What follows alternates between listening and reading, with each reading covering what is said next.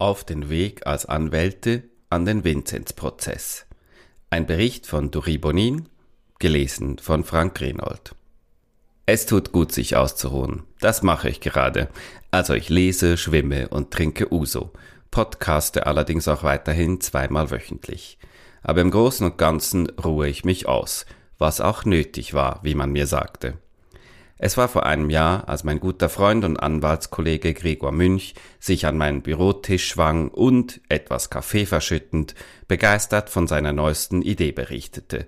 Lass uns den Vinzenz-Prozess mit einem Podcast auf dem Weg als Anwältin begleiten. Wer mich etwas kennt, weiß, es brauchte keine lange Überzeugungsarbeit. Es war der 30. September 2021, als ich die Schwelle für uns überschritt und bei der neunten Abteilung des Bezirksgerichts Zürich um Akkreditierung ersuchte. Bis zu diesem Zeitpunkt hatte ich mich noch keine Sekunde mit der Strafuntersuchung gegen Pierin Vinzenz und weitere Beschuldigte auseinandergesetzt. Ich wusste nur, die Gerichtsverhandlung ist Ende Januar 2022 und dauert drei Tage. Wir wollten uns dafür eine Woche Ferien nehmen. Das war der Plan. Postwendend erhielt ich eine Antwort vom Gericht, eine formaljuristische. Paragraph 10 der Akteneinsichtsverordnung der obersten Gerichte lasse Medienschaffende als Gerichtsberichterstatter zu. Podcaster seien keine Medienschaffende im Sinne dieses Gesetzes, mein Ersuchen werde abgewiesen. Die Verfahrensführung folgte also einer streng historischen Auslegung des Gesetzes. Und da Podcaster im Legiferierungszeitpunkt dem Gesetzgeber nicht bekannt waren, nicht bekannt sein konnten, es gab damals weder Smartphones noch iPods, benennt das Gesetz Podcaster nur folgerichtig nicht explizit. Mir erscheint dieser Entscheid falsch, denn die teleologische Auslegungsmethode fordert von den Gesetzesanwendern, nach dem Sinne des Gesetzes zu forschen. Was für ein Zweck, Teleos, will der Gesetzgeber mit dieser Rechtsnorm erreichen. Diese Auslegungsmethode erlaubt es, das Gesetz an die fortschreitenden Lebensverhältnisse sinnvoll anzupassen. Sonst werden die Gesetze schnell toter Buchstabe. Nach herrschender Meinung sollte diese Auslegungsmethode deshalb auch im Zweifel den Ausschlag geben. Wie auch immer. War dieser abschlägige Entscheid schlecht für unser Projekt? Auf den ersten Blick sicher, denn so hatten wir keine Einsicht in die Anklageschrift. Dennoch haben Gregor und ich diesen akzeptiert und uns begnügt, als Zuschauer am Prozess zugelassen zu werden. Wir haben einfach das Konzept angepasst. Wir wollen uns nun unvorbereitet auf die Hauptverhandlung ab dem 25. Januar 2022 einlassen, ganz so wie es jedem Zuschauer ergeht. Am Freitag, 21. Januar 2022, 16.16 Uhr, erreichte uns eine E-Mail vom Gericht. Es könne nicht der ganze Vinzenzprozess im großen Saal des Volkshaus stattfinden, deshalb seien die Zuschauer nicht an allen Tagen zugelassen. Am Freitag, 21. Januar 2022, 16.17 Uhr, klingelte das Telefon beim Medienbeauftragten des Bezirksgerichts Zürich. Er ging, obwohl auf der Skipiste, ans Telefon und bekam meinen Ärger über die unbefriedigende Nachricht ab. Dieser bezog sich auf den Umstand, dass das Bezirksgericht Zürich erst einen Arbeitstag vor der Hauptverhandlung diese Einschränkung für die Öffentlichkeit kommunizierte. Man wusste sicher nicht erst seit Freitag kurz vor Arbeitsschluss, dass der große Saal im Volkshaus nicht an allen Verhandlungstagen zur Verfügung stand. Und mildere Maßnahmen wie Videoübertragungen schienen gar nicht erst in Erwägung gezogen worden zu sein. 25. Januar 2022, 8 Uhr. Der erste Verhandlungstag. Großes Gestürm vor dem Volkshaus. Während Gregor sich um Plätze auf der Zuschauerempore bemühte, nahm ich vor dem Volkshaus den Podcast 272 Bühne frei für den Vinzenzprozess auf. Mich, 8.10 Uhr, zu ihm setzend, wollte ich diesen veröffentlichen. Post wenden zwei Polizeibeamte vor mir. Was tun Sie hier? Einen Podcast hochladen. Es herrscht ein Aufnahmeverbot. Ist mir bekannt, ich nehme nicht auf. Schließen Sie bitte sofort den Laptop. Meine Uneinsichtigkeit führt dazu, dass ich von den beiden Uniformierten aus der Zuschauerempore geleitet werde, während der Gerichtsvorsitzende unten im Saal die Hauptverhandlung eröffnete. Draußen kommen weitere Polizeibeamte hinzu. Immer Ranghöhere teilen mir immer weniger stoisch mit, dass ich nicht aufnehmen dürfe. Immer weniger stoisch entgegne ich, dass ich nicht aufnehme. Ich probiere es formal juristisch. Die Polizei kann mir in der Gerichtsverhandlung überhaupt keine sitzungspolizeilichen Anweisungen erteilen. Man sollte den Vorsitzenden Dr. Eppli holen. Dr. Eppli hat Laptops auf der Empore verboten. Eine weitere fait accompli Verfügung des Vorsitzenden Richters und die Polizisten damit als rechtsmäßige Vollzugshilfen?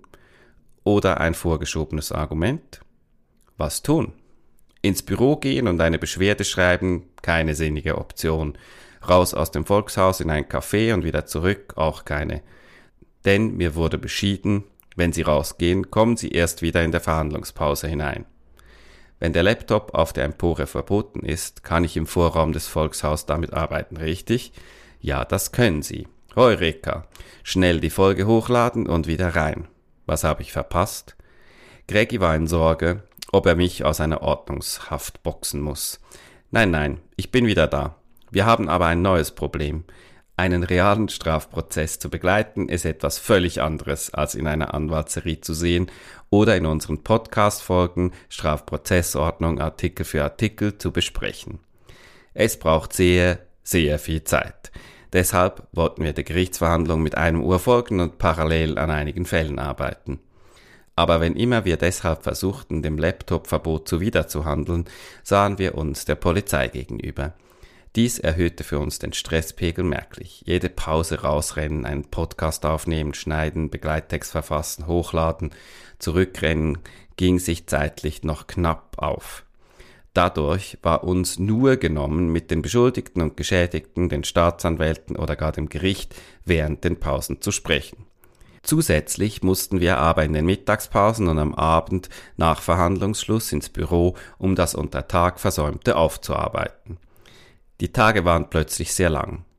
Und da es bekanntlich nicht bei drei Gerichtsverhandlungstagen blieb und wir freundlicherweise immer weitergehend mit Akten aus dem Prozess bedient wurden, litten Schlaf, Sozialleben und meine liebe Mitarbeiterin Nina doch merklich. Ich nahm den Vinzenz-Fall sogar mit zum frühmorgendlichen Joggen.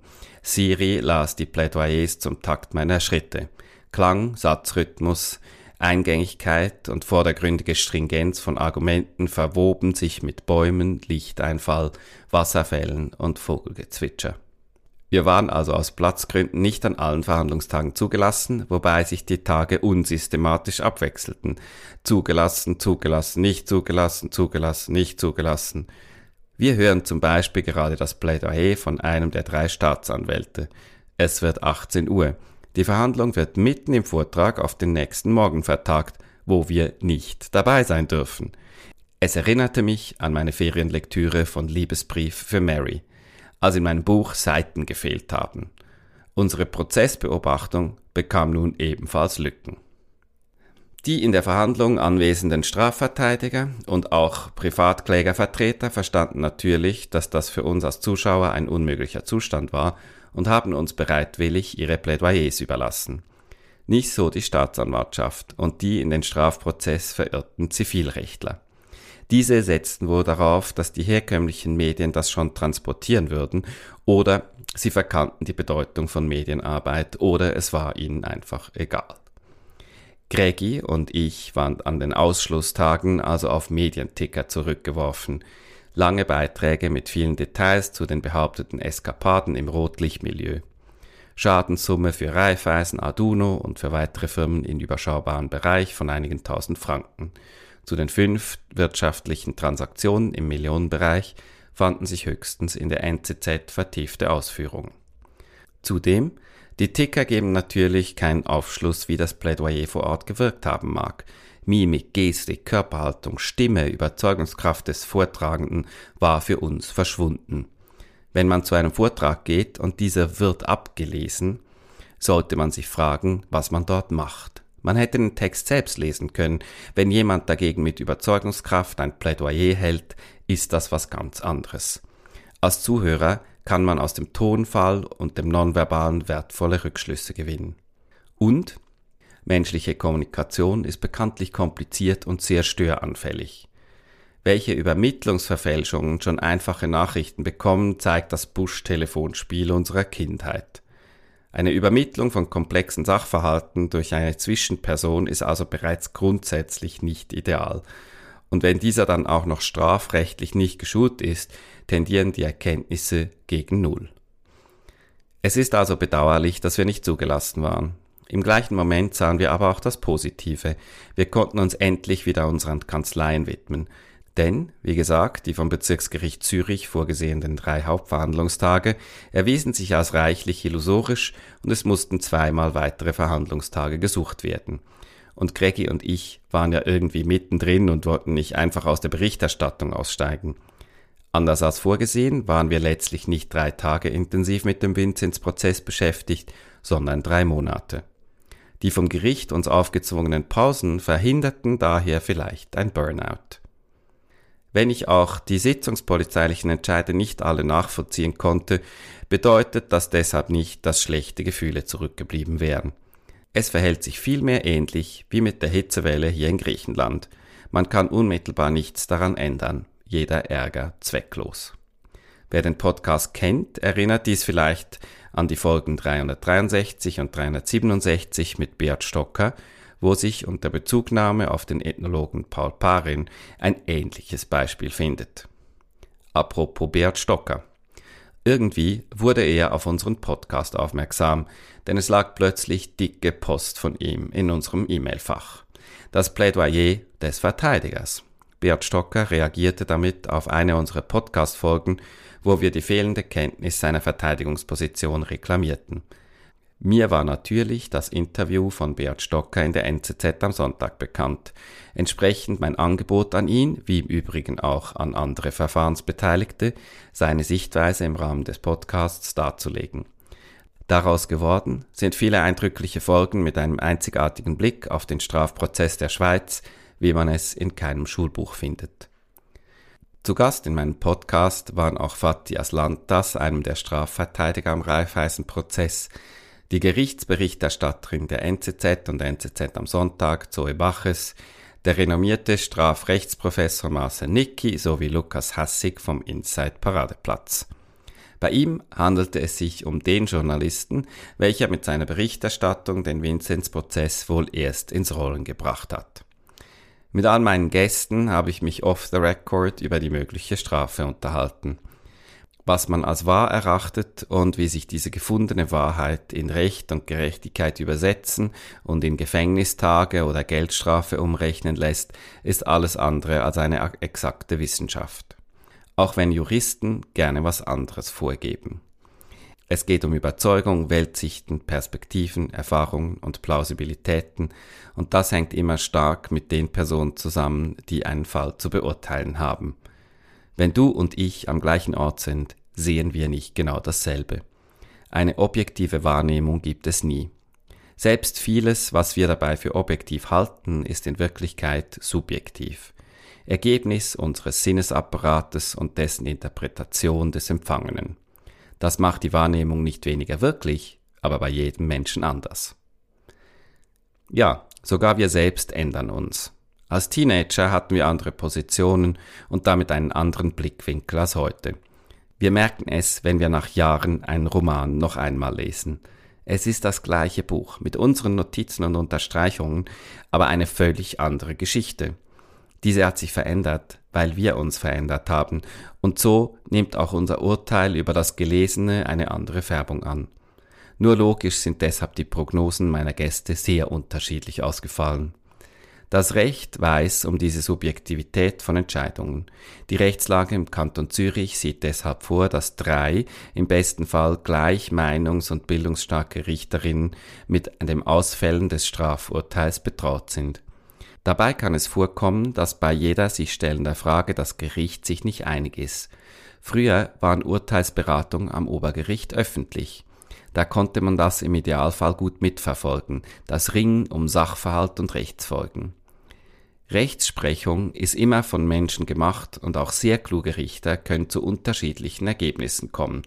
Das mag man beklagen, lässt sich aber nicht ändern und die freie richterliche Beweiswürdigung ist immer noch die beste Methode, Strafurteile zu fällen. Denn kein Schema wird der Wirklichkeit von Straffällen gerecht. Die schriftliche Urteilsbegründung steht im Zeitpunkt, wo ich diese Zeilen schreibe, noch aus. Natürlich nimmt es Gregor und mich Wunder, basierend auf welchen Beweismitteln das Gericht zu welcher Überzeugung gelangt ist. Denn wenn das Strafgericht die wichtigsten Beweise nicht vor den Augen der Öffentlichkeit nochmals abnimmt, ist man als Zuschauer ein Fähnchen im Wind. Die Staatsanwaltschaft schreit schuldig, die Verteidigung schreit unschuldig. Beide Seiten berufen sich auf Beweismitteln, die man als Zuschauer nicht kennt. Logisch kann man die wahre Stringenz und Plausibilität der Plädoyers nicht einordnen. Wie sehr die gehörten Positionen mit dem Beweisfundament verwoben sind, wissen wir deshalb nicht. Noch nicht. Genug der Worte. Besser, du hörst direkt in die Podcasts. Die Berichterstattung zum Vinzenz-Prozess beginnt mit der Folge 257 Vinzenz-Prozess ante Portas.